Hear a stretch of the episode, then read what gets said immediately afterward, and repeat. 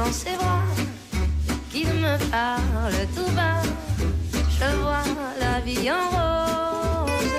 El ladrillo, el programa divulgativo de Radio Vitoria sobre arquitectura y urbanismo.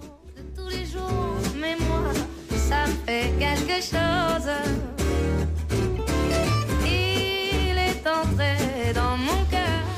Dos arquitectas excepcionales abren el programa de hoy. No son muy conocidas por el público en general, pero ambas tienen unas historias y unas trayectorias profesionales apasionantes. Unas vidas que sin duda merecieron vivirse. Son la italo-brasileña Lina Bobardi y la finlandesa Aino Aalto.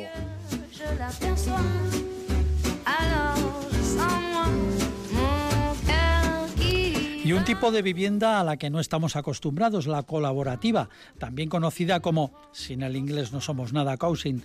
Son cooperativas con un puntito de comuna, apartamentos particulares, pero espacios comunes y mucha colaboración entre vecinos.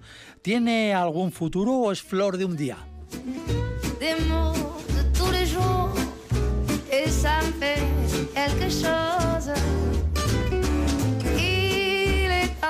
Los arquitectos Fernando Bajo y Pablo Carretón son los colaboradores imprescindibles de este programa del ladrillo. Bienvenidos a los dos. Muy buenas. Muy buenas. Del área técnica se encarga Pachi Meave, al micrófono Paco Valderrama. Ya saben, para preguntar o proponer, tenemos el correo electrónico el ladrillo arroba itv.eus y el WhatsApp de Radio Vitoria 656-787-180. Pues nada, vamos ya a la faena. Precisamente a Pablo y a Fernando les hemos puesto deberes. Les hemos pedido que nos hablen de mujeres arquitectas a las que admiren, que nos cuenten sus historias. Pablo Carretón, su arquitecta seleccionada o favorita es Lina Bobardi. Eh, nació en Roma y bueno, es italo-brasileña. ¿Por qué ha elegido a esta arquitecta? Bueno, creo que Lina Bobardi es una de las arquitectas más completas en el amplio sentido de la palabra.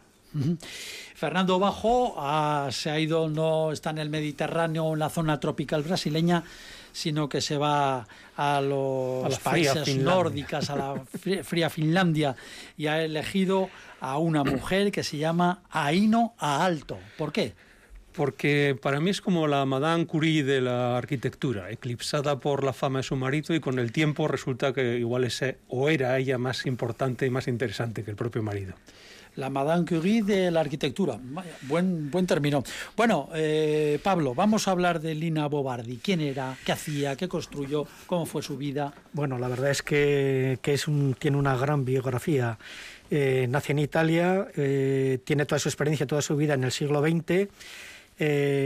nace en 1919, le toca vivir la Segunda Guerra Mundial. eh, eh, saca el título en Roma de, de arquitecta, colabora en artículos, en, en- en revistas, pasa a pertenecer parte de la resistencia contra el, el fascismo.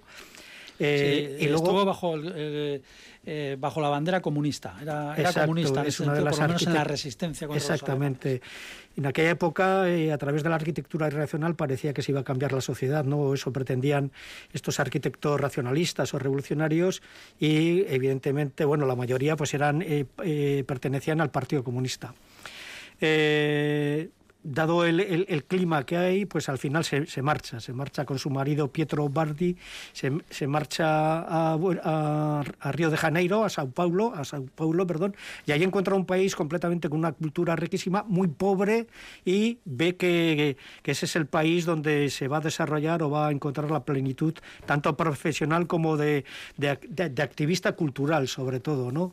Eh, pone en valor esta, este, esta cultura vernácula, eh, escribe muchos eh, ensayos, eh, da clases en la universidad, tiene unos edificios fantásticos que luego comentaremos, y siempre ha sido un poco apoyando esta, esta cultura, esta cultura vernácula y popular, en contra de estos, este consumismo cultural que entraba ¿no? a través de, bueno, pues de, de- de estas, estas, estas presiones capitalistas con, con galerías de arte elitistas, etcétera, ¿no? Hablamos en Brasil. Exacto, O en sí, Roma. en, en En Brasil, Brasil, sí, en Brasil. hacia Ya- ya vivía- ya 1944. vivía allí con su marido. Exacto. eh, está, luego ya lleva toda su vida en Brasil. Eh, tiene unos años que va a Salvador de Bahía, donde tiene un trabajo excepcional en cuanto a la revitalización del centro histórico que, eh, que está completamente desentendido ¿eh?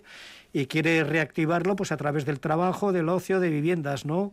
En contra del temor que tenía, que luego sí que eh, se concretó en hacer una, es un, centro de comercial y turístico, ¿no? Que, que, perdió un poco esa sensibilidad que ella quería recuperar para El Salvador de Bahía.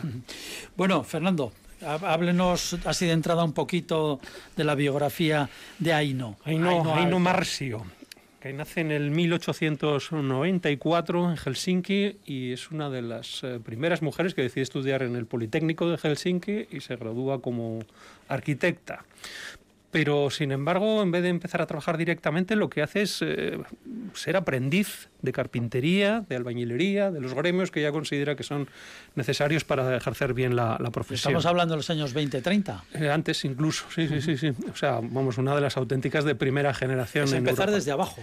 Empezar totalmente desde abajo con este espíritu, vamos a decir, muy artesano que tienen los nórdicos, ¿no? del gusto por el material y por el tratamiento amable y sabio del material, ¿no? Eh, bueno, tras estos comienzos decide entrar en una de las oficinas eh, bueno, con más proyección, que es la de Alvar Alto, precisamente, el que iba a ser su marido poco después.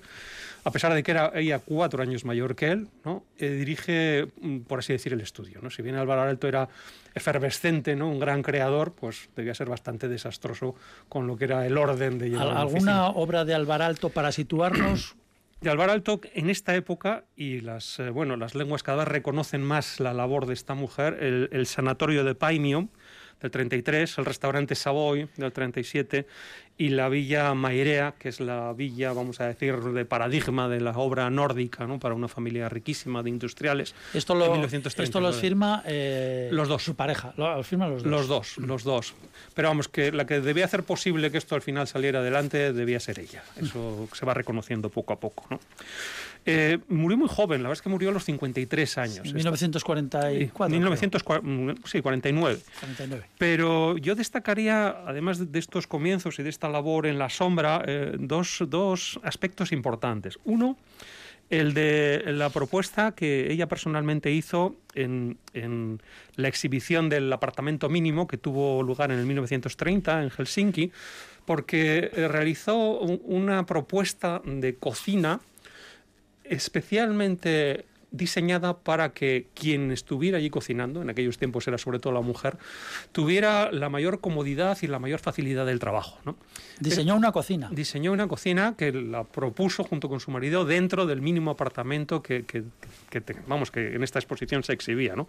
Algo que hicieron otras mujeres también. Habría que citar a, Margaret Sutte-Lihotzky, que también en el 29, en, el segundo CIAM, en, en, Frankfurt, había propuesto la, la cocina tipo Frankfurt, que es una cocina muy famosa de tan solo seis eh, y medio metros cuadrados, en las que están estudiados todos los movimientos. ¿no?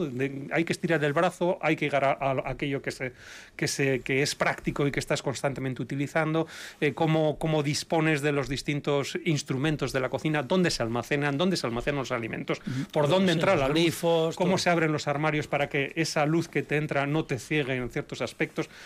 Bueno, son, son ejemplos eh, interesantísimos de ver realmente cómo facilitar ese trabajo de la cocina. sí, porque además, claro, la, mujer estaba en, esos, por eso. en esos tiempos, y bueno, mucho después también, pues eh, limitada, desgraciadamente, a la cocina. Exacto, exacto. Pero estas mujeres lo que hacen es revolucionar, precisamente por esa razón, cómo es la cocina. Y las cocinas que hoy disfrutamos les deben muchísimo a estas propuestas de cocina mínima, básica, pero absolutamente eficaz, como si se tratara de una máquina. ¿no?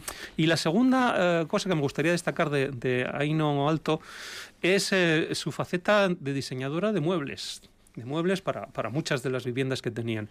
Hoy yo creo que nuestros oyentes, eh, si decimos muebles de IKEA, todo el mundo tienen en la cabeza ¿no? lo que es un mueble IKEA. Eh, pues si nos fijamos en esos vasos, ¿no? Que son, eh, vamos, que son con, láminas concéntricas, que todos hemos visto en IKEA, o en esos eh, jarrones que son de superficies sinuosas, o en ese banco que casi todos tenemos en casa, que es un banco con un asiento circular de madera laminada y cuatro patas dobladas alrededor, esos son diseños de, de Aino Alto, diseños nórdicos que han ido poco a poco pues purificándose, facilitándose su construcción y que al final los tenemos o los vemos en muchas de nuestras casas y comercializados a lo largo y ancho del mundo. Y eso es obra de esta mujer. Eso es obra de esta mujer. Pablo, pasamos otra vez a Brasil. Antes de llegar un poco a, las obras, ¿no? Eh, eh, Lina contacta con, con, esta arquitectura reaccionalista brasileña que estaba, estaba capitaneada por Oscar Niemeyer, el famoso de Brasilia, con Lucio Costa.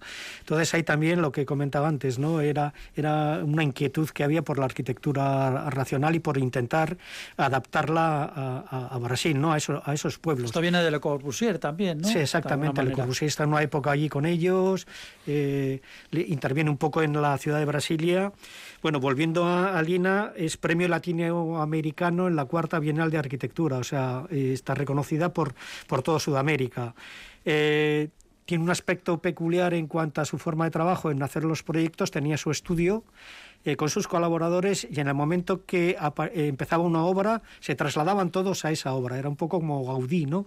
Llevaba el taller, llevaba el estudio a pie de obra y entonces todos los días estaban allí a pie de obra haciendo detalles constructivos, charlando, y solucionando problemas con, con, los gremios, con los constructores, etcétera, ¿no? Vivía la obra, vivía la, la, vivía en la obra. En la obra, exactamente, sí, sí. O sea, el estudio lo desplazaba a, a la obra. Eh, se le ha enmarcado un poco en esta arquitectura brutalista del hormigón, ¿no? Como, como material en esencia, con, esas posibilidades que tenía, ¿no? Y quiero remarcar un par de obras eh, extraordinarias. Una es el Museo de Arte Contemporáneo de Sao Paulo, que uno de los condicionantes que tenía, donde va el sitio, es un sitio estratégico de Sao Paulo que se, se cruzan dos avenidas y en ese cruce aparecía un belvedere, que era una especie de terraza de balcón que no había que tocarlo, que había que preservarlo. Entonces lo que hace Lina construye un gran arco con, un, con, con, toda la pinacoteca colgando sobre unos pilares de hormigón de, de, bastantes dimensiones, con una luz esta pinacoteca de 70 metros y deja ese belvedere en la parte de abajo como si sería una especie de, de plaza o galería cubierta, pero abierta, ¿no? Abierta a la es decir, sube el museo. Exactamente, ¿no? Hace una especie de puente, como si diríamos, eso es. Eh, y entonces, pues bueno, esa, esa, arquitectura que todavía la tenemos en mente es extraordinaria. Y luego la segunda parte del, del museo lo mete ya un poco en la ladera, ¿no? Lo deja un poco, crea estos dos elementos que son de una belleza extraordinaria. Mm. Luego hay otro, otra, otra obra también eh, muy interesante, bueno, aparte, de la casa de vidrio, que es la que hace casa ella. De cristal, sí. sí, la casa de cristal que tiene esos dos volúmenes, uno acristalado con un árbol en medio, con una forma de acceder a través de, una escalera que entra por debajo, ¿no? por la parte inferior de la casa. Bueno, tiene, tiene eh, un, centro cultural que es eh, la fábrica Pompeya. Es una fábrica que existía en Sao Paulo, tenían idea de derribarla y ella dice que no, que hay que recuperarla y en esa recuperación mantiene los pabellones, pero hace dos, dos volúmenes altos, dos especies de, edificios en altura de hormigón, en el que originalmente en uno mete pues, los gimnasios, las piscinas, las pistas de, tenis o las actividades eh, deportivas propiamente dichas, y en el otro mete los servicios, los, las, comunicaciones verticales, escaleras, ascensores y servicios. Y los une a través de, dos, de unas pasarelas, evidentemente de hormigón visto, y, crea también un edificio cultural, un edificio que, que vuelve a hablar de esa, de, esa, de esa inquietud y de ese compromiso que tenía por la cultura brasileña. Eso es un edificio duro también, ¿no? Es, sí, sí, sí. Eh, tiene su poesía, ¿no? Es, muy poético, pero bueno, tiene esas formas que, que la verdad es que mm, es muy original y bueno, eh, creo que que les invito a la gente que si quieren ver un poco el trabajo, tiene unos textos impresionantes, eh, habla de la teoría y filosofía de la enseñanza de la arquitectura, porque nos han enseñado la arquitectura de una forma y ella entiende que la enseñanza de la arquitectura, eh, pues bueno, es muy largo de, comentarlo, pero, pero ese compromiso social que tiene que, tiene que ser el arquitecto. Ahora ya ese, vivimos en una sociedad que mayoritariamente pues es consumista en cuanto a compra y venta, el comercio de la vivienda, ¿no? Creo que la arquitectura de Lina es una referencia. Además, luego eh, se apasionó absolutamente por el teatro, incluso también, también, obras y, también, se dedicó al teatro. A diferencia, por ejemplo, de Aina Alto, eh, la pareja de, la arquitecta brasileña no era, no era arquitecto, era, era periodista. Pietro, Pietro, Pietro Bardi era galerista, proyectista, llevaba revistas de culturales se tuvieron que casar entre comillas porque Pietro le dice que tenían problemas para acceder a los hoteles, ¿no? O sea, llegaban al hotel, al hotel y, claro, como no era matrimonio, pues esto. Eh, Lina no se quería casar, pero por estas presiones de hoteles, esta sociedad que, que se vivía en aquella época, pues, pues nada, se tienen que casar, bueno, se casan por lo civil y, y se complementan porque Pietro estaba viajando y estaba con sus galerías y con su, sus temas profesionales, mientras que, que Lina era autóctona y tenía un equipo de, de colaboradores estupendo. También le, no sé si lo he comentado, le pilla en el 64 la, la revolución de los militares en Brasil y entonces también tienen problemas el golpe militar el golpe militar del 64 o sea, se sale de la Segunda Guerra Mundial, va a Brasil, le, pilla y entonces son momentos también que socialmente pues son muy complicados, ¿no? Por eso decíamos que tienen unas vidas, además de una obra, unas vidas apasionantes. Eh, pasamos la pelota ahora otra vez a, a Finlandia, Fernando. Sí, mira, vidas apasionantes, pero hasta cierto punto también eh, con, cierto parecido, ¿no? O sea, en, cualquier caso, las dos son eh, fiel reflejo de gente sensible al contexto en el que trabajan. ¿no? Y si bien la arquitectura de una es brutalista y la de otra, sin embargo, es de una finura y de una elegancia siempre muy detallada, yo creo que las dos eh, saben eh, utilizar la sensibilidad de cada lugar perfectamente. ¿no? En el caso de la finlandesa, con esa especie de recuperación de la artesanía que siempre han tenido los nórdicos y saberla traducir a lo que ya era el movimiento moderno, que es un lenguaje mucho más industrializado, vamos a decir, donde la construcción y la producción de mobiliario ya se hacen fábricas, no se hace manualmente. ¿no? Entonces, el, el, poder dar ese salto, el poder eh, de alguna manera nutrirse de las fuentes del precedente que uno ya tiene en la propia sociedad y en la propia en el, propio desarrollo, vamos a decir, cultural del país en el que trabajas, pero al mismo tiempo implementar eh, soluciones nuevas, yo creo que es uno de los grandes, eh, bueno, de los grandes logros de estas mujeres y yo creo que por eso realmente son todavía hoy una clarísima referencia, más que todavía hay cada vez más, diría, ¿no? Se van poco a poco descubriendo porque esos valores no fueron del todo reconocidos en su momento. Ahora sí se están empezando a, a descubrir y a reconocer. Por supuesto, por supuesto. Bueno, no sé qué más añadir, pero sí, son, son dos grandes arquitectas, son referencia y, se han comprometido en su vida y en su profesión a, a mejorar la sociedad, al fin y al cabo. Lina Bobardi, que murió en 1992, murió en Sao Paulo, además estaba enamorada de Brasil completamente, creo que ya regresó poco a Italia, ¿no? Ya, sí, muy poco. Eh, sí, la verdad es que estaba enamorada del, país, el país y de la gente, ¿no? la, cultura y del país. La soberancia del país también, que lo transmitía un poco a su obra. Y por, otro eh, por otra parte, Aina Alto murió antes, murió en 1949. Y como decíamos, bueno, también realizó parroquias, casas de verano, y bueno, pues sus muebles y la famosa cocina mínima esta de 1930.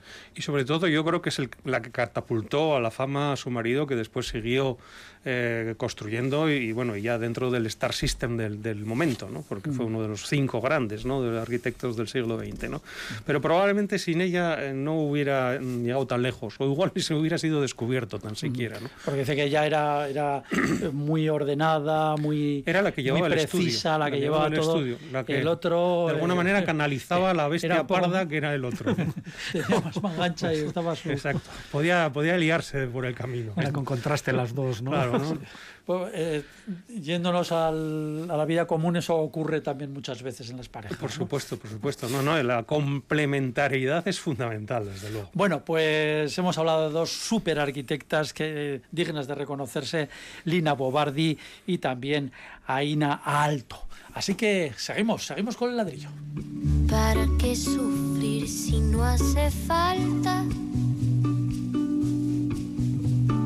¿Para qué ser frío si el mundo nos hace sentir en casa? ¿Para qué dejar que todo muera? Si aquello entre tú y yo nos hizo ver tan bello todo. Nunca imaginé que me casaría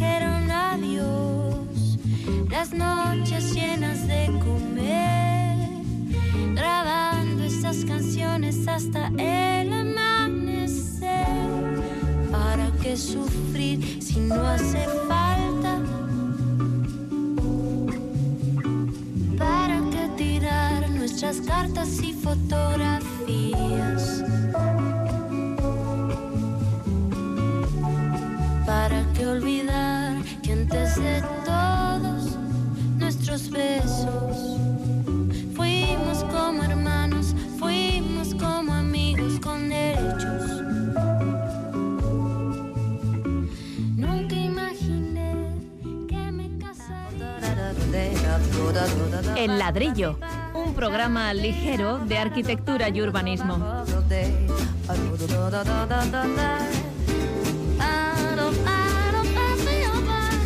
Aquí seguimos con el ladrillo. No todos son pisos, chalés y adosados. Hay otra posibilidad habitacional que comienza a despuntar, muy modestamente, hay que decirlo. La vivienda colaborativa, residencia compartida, coaching, funciona así. Un grupo de personas se pone de acuerdo, forman una cooperativa, buscan un terreno, buscan un arquitecto o arquitecta y construyen o transforman un edificio existente. Tendrá apartamentos o pisos individuales y también zonas comunes de actividad y convivencia. Y hay algunas experiencias funcionando. Iñaki Alonso es arquitecto del estudio SAT y es un especialista en esta modalidad. Iñaki Alonso, bienvenido al ladrillo. Hola, ¿qué tal? Muchas gracias. Sí, bien, llevamos un siglo, más de un siglo, buscando alternativas a la vivienda clásica, sea esta lujosa o modesta. ¿Puede ser esta una opción? Bueno, es, es una opción, obviamente, para, para gente que quiera vivir de esta manera. Tampoco tiene que ser una opción para, para sustituir el, el modelo tradicional, sino que debemos tener una diversidad de modelos que, que nos puedan eh, dar otras opciones para vivir de otra manera. Y esto, bueno, la vivienda colaborativa, co-housing, co-living, que hoy en día ya lo, lo, llamamos con estas palabras extrañas, pero tampoco es tan extraño, es algo que, que ha ocurrido toda la vida, ¿no? Y que, que, han, que han ocurrido en los pueblos, en, en los modelos de vivienda de, de, corrala o de los patios de, tradicionales de la arquitectura eh, tradicional de, España, ¿no? Entonces, bueno, es un modelo que, está en desarrollo, que se está impulsando mucho en los últimos años, pero que también bebe de modelos europeos, en Dinamarca, el modelo Andel o de las cooperativas de Uruguay de hace muchos años y, y, que, y, que, lleva ocurriendo mucho tiempo. ¿no? Una de sus experiencias profesionales es el complejo Entre Patios, se llama así, en el barrio madrileño popular de Usera. ¿Cómo ha sido? Bueno, esto es una iniciativa que arrancamos hace mucho tiempo, eh, prácticamente saliendo de la carrera de arquitectura y empezamos a debatir sobre otras formas de vivir, cómo podemos vivir de otra manera, ¿no? En vez de vivir mmm, prácticamente aislados, cada uno en nuestra casa, donde cada día tenemos menos relación con los vecinos. Y, sí, sí, se dice ¿no? mucho eso de que tengo unos vecinos y ni los conozco. Y, sí, exactamente. Sí. Y, y eso responde un poquito a la a una excesiva individualización de la sociedad que hemos creado, ¿no? Y entonces ya ni, ni, ni pedir eh, leche o pedir un poco de sal un día. Entonces hemos llegado a, una sociedad eso excesivamente individualizada. Y todo esto se ha hecho mucha reflexión en los últimos años y llevamos 10 años de, auténtica reflexión en todos los sectores. ¿eh? Estamos hablando hoy de vivienda, pero esto ha pasado en el, en el mundo de la oficina hace ocho años. Empezaron a aparecer los primeros coworking la gente los miraba con cara asustada, ¿qué será esto? Esto no va a funcionar en España, esto aquí no... Y de repente, pues eh, ahora todo el mundo, eh, o en todas las ciudades hay un montón de coworkings y comparte espacios, ¿no? Comparte espacios y servicios. Pues esto está trasladándose también a la vivienda y se empiezan a generar, bueno, pues edificios donde haya otro tipo de relaciones entre las personas. Ya no es un edificio que alberga una serie de individualidades o un almacén de individualidades, como suelo comentar, sino que eh, se empieza a generar conexiones entre las personas para introducir una, parte de cultura de cuidados y de apoyo mutuo y, otras formas de vivir. Compartir espacios, también compartir servicios, cosas tan absurdas o, tontas como puede ser en vez de tener cada uno una conexión a Internet en su casa porque y pagar 30 euros o 40, ¿por qué no podemos tener una conexión a Internet mm, para todo el edificio y compartimos el gasto de, gestión en la parte de telecomunicaciones, ¿no? Y eh, pagamos cada uno dos euros o tres. Sí, ese es un, es un ejemplo interesante, pero eh, volviendo a, a, este, a esta, esta experiencia, da la impresión de que este tipo de, de soluciones habitacionales no son públicas, no son siempre privadas, hay cooperativas. Eh... Bueno, son, son privadas y, públicas. Aquí nosotros lo que decimos es que hay, hay, que redefinir una triple relación entre lo privado, lo común y lo público. Y lo público está interviniendo generando suelos en derecho de superficie. Y, y hay muchas ciudades que, como en Barcelona, donde lo público está eh, bueno pues eh, haciendo unos derechos de superficie sobre suelo público a 50 o 75 años donde luego se promueven iniciativas comunes a través de cooperativas en derecho de uso. Entonces, sí que hay eh, zonas de, de, España donde se está promoviendo esto. Ahora mismo Valencia está con una ley de cohousing que van a sacar brevemente. Y en España no, digo en, España, en Madrid eh, es muy difícil esto, lo público no se está comprometiendo. En Euskadi también hay muchas iniciativas eh, para desarrollo de, proyectos de, de cohousing. Entonces, en función de las ciudades y, diferentes regiones, se están produciendo bueno pues más expansión y más apoyo desde lo público este tipo de proyectos.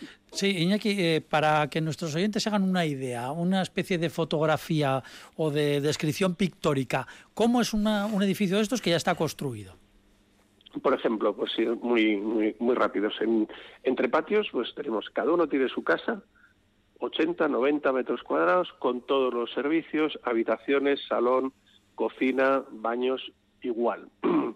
Y luego hay una serie de espacios compartidos en el edificio. Ahí, pues yo lo, comento mucho así, ¿no? El clásico choco. Pues tienes un espacio común con una cocina común que sirve para eh, hacer comidas entre todos los vecinos del, edificio o reservarlo. Yo de vez en cuando lo, reservo para hacer eventos o un cumpleaños con gente de fuera. Es como una sociedad gastronómica, de alguna manera. Como una sociedad gastronómica, es exactamente lo mismo, pero en el edificio. Es decir, si quieres invitar a 15 amigos a tu casa a comer, pues eh, es complicado, ¿no? No te caben. Pero tienes un espacio donde lo puedes reservar eh, X veces al, al, mes y lo puedes hacer ahí, ¿no? Eh, luego hay otro espacio muy enfocado a niños, hay otro espacio para grupo de consumo, viene un grupo de consumo de comida ecológica de la huerta que te trae la comida directamente al edificio. Hay un garaje con, un, con una parte importante para, para bicicletas, bicicletas eléctricas y todo lo que es movilidad eh, sostenible del siglo XXI. Em, y luego, pues, compartir como ciertos servicios como Internet o, bueno, cursos de, cocina o lo, ya lo, que quiera cada comunidad empieza a gestionar en común eh, diferentes actividades. Entonces, hay un, hay otra cosa también importante, en este caso, en el caso entre patios, hay un cuarto de lavadoras con cuatro lavadoras para 17 viviendas. Ha estado funcionando muy bien con tres lavadoras para 17, nada más que suficientes. Se gestiona a través de Internet, tú reservas eh, la lavadora y, y, bueno, está todo incluido dentro de los gastos de, comunidad. Por lo tanto, hay menos gestión, eh, no tiene cada uno una lavadora en su casa y es más fácil la, la, gestión más ecológica también. Eh, hola Iñaki, soy Pablo, colaborador también de Ladrillo. hola eh, Pablo. Me quería, quería concretar un poco el tema del suelo, ¿no? cuando es el derecho a suelo o el suelo privado. Eh, creo, más o menos, hay una especie de, tabla que dice que si, si, si, una vivienda te cuesta 180.000 euros, la tercera parte es el valor del suelo, que serían 60.000. Sí, exacto. Si tienes una cesión de suelo por parte del ayuntamiento, por parte del municipio, se abarata ese coste de de, vivienda y entonces es más viable. Eh, luego, ¿cómo se concreta entonces ese derecho al suelo? Cuando tú vives en una de esas viviendas que has comentado, en una con derecho al suelo, si luego la vendo o no la vendo, ¿nos, nos podías aclarar un poco este, este derecho al suelo y, cómo afecta a la propiedad? Sí, eso es un derecho de superficie, que normalmente eso se hace por 50, 75 años y que mm, obviamente afecta a la propiedad en el sentido que tú no tienes la propiedad solo, tienes un derecho de ese suelo. Eh, entonces eh, tiene que afectar al valor de la, de la propiedad. Cuando se vence ese derecho del suelo o el suelo vuelve eh, a propiedad del ayuntamiento o se hace una renovación del derecho de superficie, que suele ser lo, lo, más, lo más normal. Y bueno, la idea básica es que el suelo que es de todos, el suelo público, eh, bueno, pues se pueda utilizar para, para todos a través de la generación de proyectos comunes. Eso puede tener un pequeño canon anual donde la cooperativa pueda ir pagando un canon anual por el derecho a superficie. Es una manera de que lo público no pierda la propiedad de lo público y se venda y pase a, a suelo privado. Buenas, Iñaki. Yo soy Fernando, otro colaborador del programa. A mí me gustaría preguntarte por, por la gestión de todo esto. ¿no? Todas esas reuniones que supongo que habréis tenido previas a la hora de diseñar lo que es propiamente el edificio, ¿no? sus distintas eh, estancias, eh, bueno, los distintos materiales que se usan. ¿Cómo funciona eso? Y si nos puedes contar alguna anécdota o cómo la gente se pone de acuerdo o no se pone de acuerdo al respecto. Aquí ya dependiendo del proyecto hay más carga de gestión del proceso participativo o menos. Eh, en el proyecto de Entre Patios ha tenido mucha carga, ¿eh? entonces se han decidido muchas cosas, por no decirte que casi todas las cosas se han decidido eh, a través del grupo. Para eso hay que generar un proceso de participación facilitado, es decir, generando una facilitación profesional a través de una serie de dinámicas sociales y formando a la gente en la toma de decisiones comunes y en cómo se cómo se toman esas decisiones y, la generación de, de, consensos o de votaciones. Entonces nosotros hemos desarrollado una metodología a través de lo que llamamos ventanas de participación donde a cada cooperativa le ofrecemos pues mm, generar una serie de talleres para tomar las decisiones específicas decidirlo todo por la cooperativa genera un, gasto de tiempo y bueno pues, genera una carga muy muy potente sobre la cooperativa.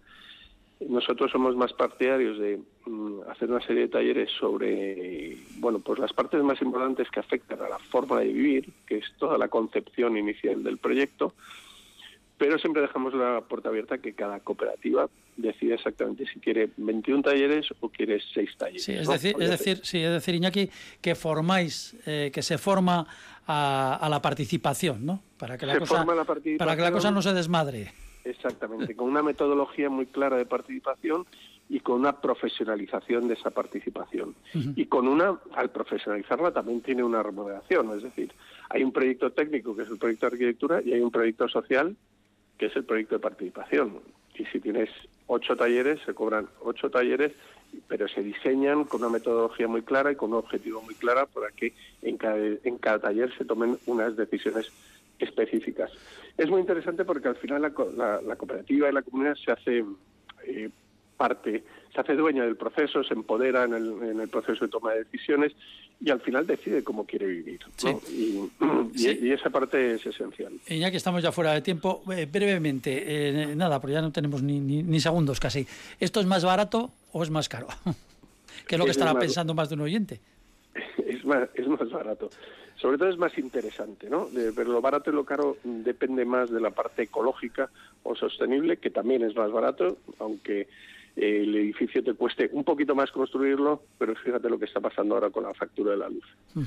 Vale, las amortizaciones las tienes a 5 o 6 años, la hipoteca a 30 años. Está clarísimo. Muy bien, Iñaki Alonso, arquitecto del estudio SAT, SATT y además especialista en esta modalidad de vivienda, la vivienda y la residencia compartida. Muchas gracias por haber estado en el ladrillo. Un saludo. Muchas gracias a vosotros. un saludo. Un saludo. Y tenemos todavía unos cuantos minutos, vamos a seguir hablando de arquitectura, de urbanismo, pero nos vamos a venir más cerquita aquí prácticamente a una de las calles más importantes de nuestra ciudad. Ya saben que para preguntar o proponer tenemos el correo electrónico en ladrillo.itv.eus y el WhatsApp de Radio Vitoria 656-787-180. Y es lo que ha hecho un oyente en Eco Urrutia que nos dice el pequeño cauce del agua de la avenida de, agua de la avenida de Gasteiz, ¿qué función tiene?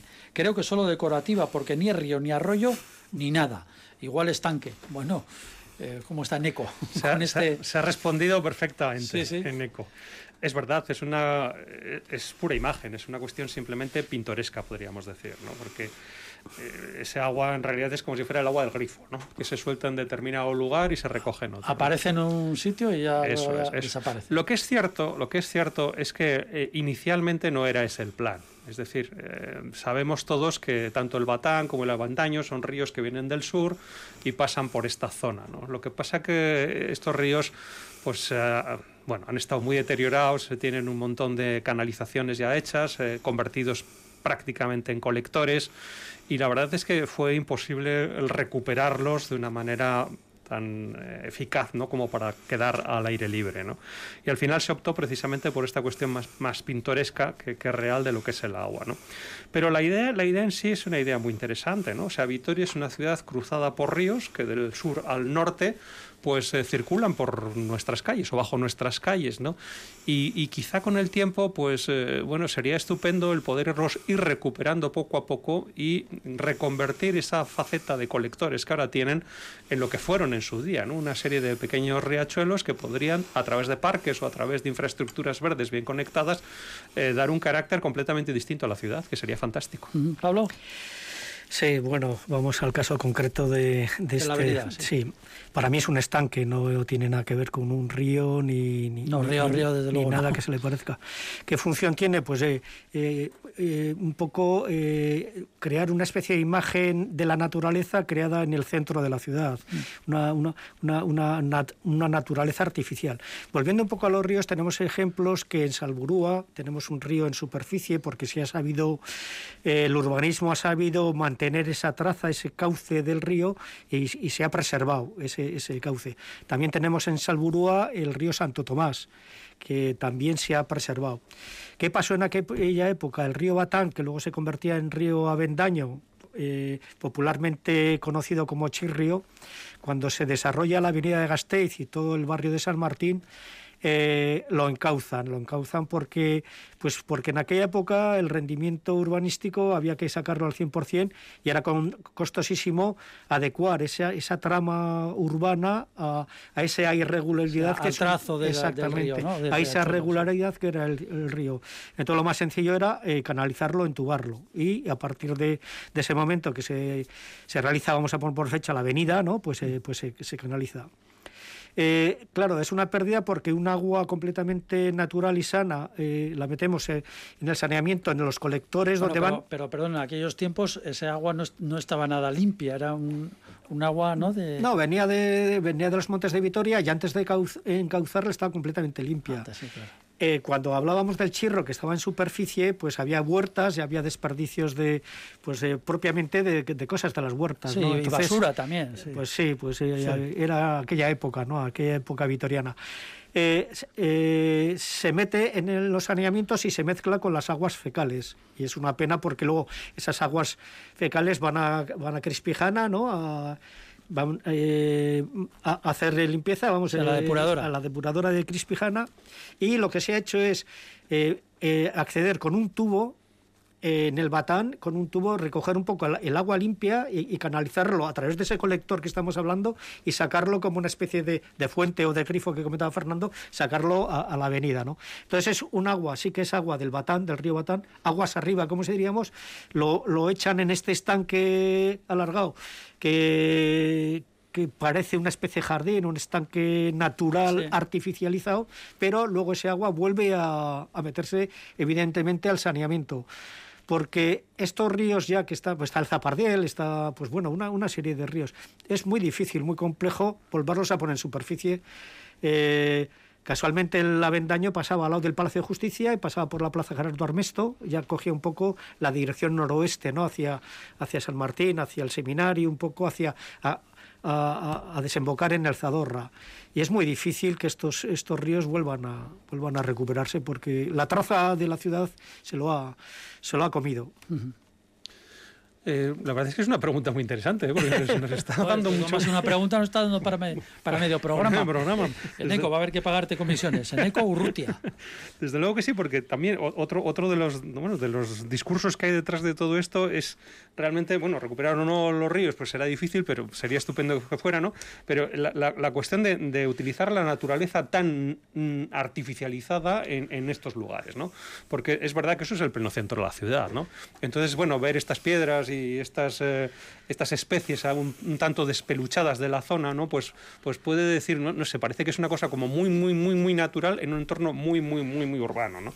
Hasta qué punto o hasta qué grado la propia naturaleza tiene que hablar también con lo urbano, ¿no? Y, y comportarse de una manera de tú a tú con ella. Bueno, más de una vez han comentado ustedes que el anillo verde tiene que entrar en la ciudad a través de, Debiera de, entrar... una especie de, ra de, radios naturales, ¿no? Sí, ¿no? como unos dedos, ¿no? Que sí. es lo que pasa en muchas ciudades del norte de Europa. Pero claro, según va entrando, también esa naturaleza se debe ir transformando, ¿no? Porque evidentemente no podemos plantar árboles como, se, como existen en los montes, ¿no? Porque podrían ser hasta incluso peligrosos, ¿no? Yo creo que la propia naturaleza debe saber conjugarse con, con los elementos puramente urbanos. Una cosa es hablar de dedos, que estamos comentando, y otra es hablar de islas, porque esto al final es una isla dentro sí. de... Eh, a futuro van a ampliarlo hacia el Prado, hacia el Parque del Prado, hacia el Batán, no lo sé, ¿no? Otra posible solución. Además que, bueno, los ríos siempre tienen ribera, tienen el caudal que sube, que baja, las estaciones, todos vemos el Batán como en invierno recoge mucho más caudal que en verano, etcétera, ¿no? Ves, ves un poco los cambios de los cambios de estaciones. Hombre, llamarle ríos ya es un poco igual demasiado, ¿no? Bueno, pero aunque sean sí, pequeños arroyos, cauces o arroyos, arroyos sí, claro. ¿no? Otra posible solución que no lo sé exactamente es aguas arriba también eh, eh, desviar ese cauce hacia otros eh, hacia otros ríos próximos como puede ser el río el río Gali que es el que pasa por todo Zabalgana no entonces quizá haya una especie de paso una especie de paso y que ese agua, si la queremos recuperar y no meterla en el saneamiento de la ciudad, la recuperemos dejando pues anecdóticamente el, el, el pasa que está muy bien, ¿no? El batán pues está muy bien, ¿no? O sea, no sé, es, es difícil solución, pero, uh -huh. pero ahí está. Y sobre todo que el aspecto que tienen en su estado natural no es ese que nos imaginamos del río siempre con el mismo cauce, las riberas perfectamente revegetadas. Los ríos cuando crecen inundan los laterales y, y cuando bajan y cuando bajan es un barrizal de un aspecto espantoso, ¿no? Entonces esa imagen que tenemos bucolizada de lo que es el sí, río, las florecitas, el agua, pues claro, y, fluyendo y, tranquilamente, pues no, ¿no? Con sus ondas, invierno, sus pues, ranas. Pues, eso, pues, no, y, y a veces pues, pues no tiene un aspecto bonito, ¿no? O arrastran maleza, troncos, o ramas y, y, no queda tan bien, vamos a decir.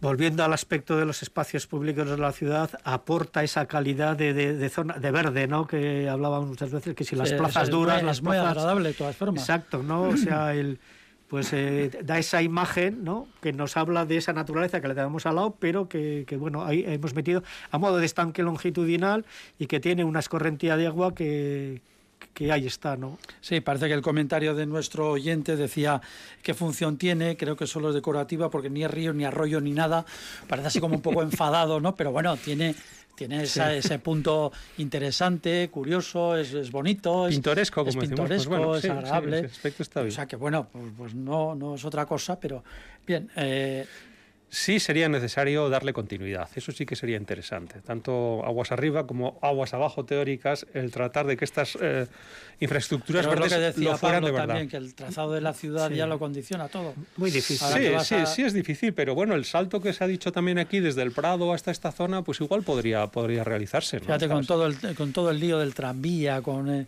el, el tráfico en la avenida, bueno, pero, no, en la rotonda Paco, de América cálmate, Latina. No introduzcas Vamos discursos paralelos. ¿no? A perforar ahí para sacar ríos. Eh, un dato histórico es eh, Chorchi Echea, que son las casas que están al lado del Prado.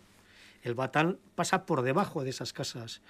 Eh, un compañero, un colega me comentaba que fue a, a hacer una especie de proyecto eh, para estudiar una de las casas, bajaron al sótano y tenían unos arcos, unas bóvedas de cañón de ladrillo que pasaba este río, el río Batán pasa por debajo de esas casas que estoy comentando y entonces estaba apoyada en los laterales. O sea, una especie de Venecia casi. Eh, sí, una bóveda de cañón que, atraviesa las casas justo por el medio en el sótano.